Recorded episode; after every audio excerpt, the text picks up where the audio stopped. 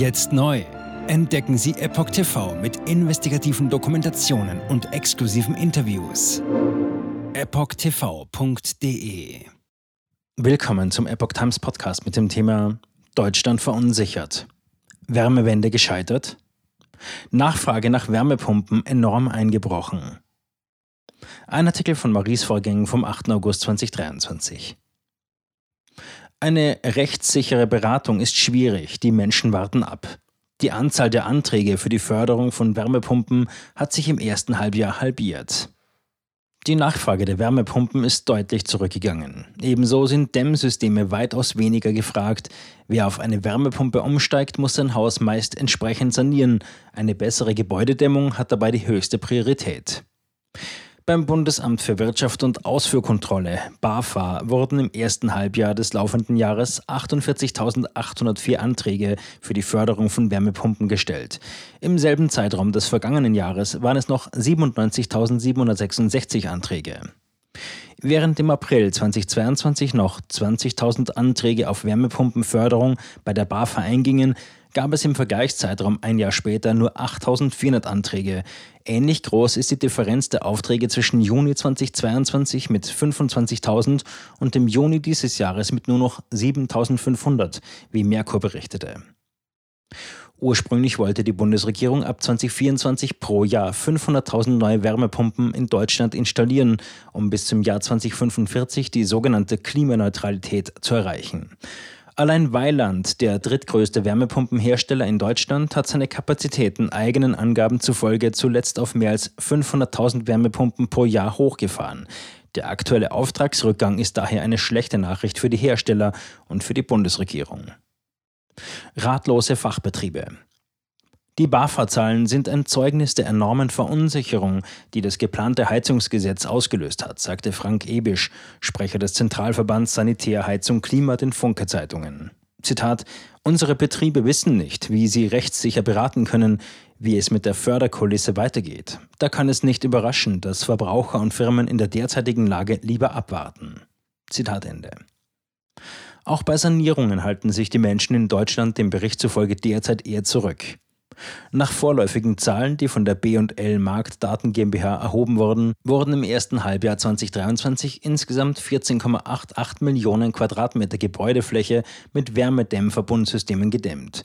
Dies sei ein Minus von 14,82 Prozent gegenüber dem Vorjahr.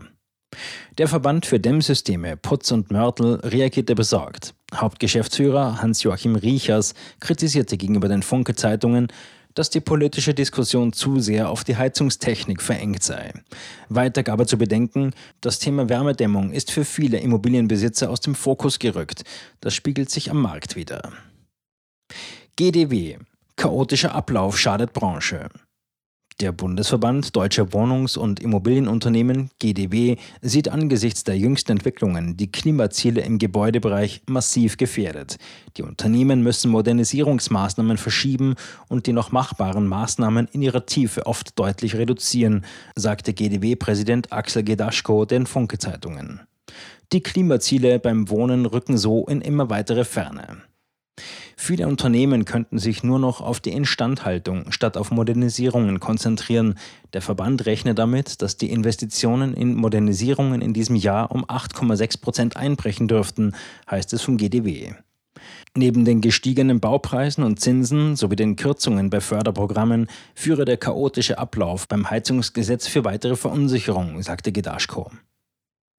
Heizungsgesetz weiterhin umstritten. Das Heizungsgesetz ist so umstritten, dass das Bundesverfassungsgericht es kurz vor der politischen Sommerpause stoppte. Das Gericht in Karlsruhe hatte Zweifel daran gemeldet, dass die Rechte der Abgeordneten ausreichend gewahrt blieben.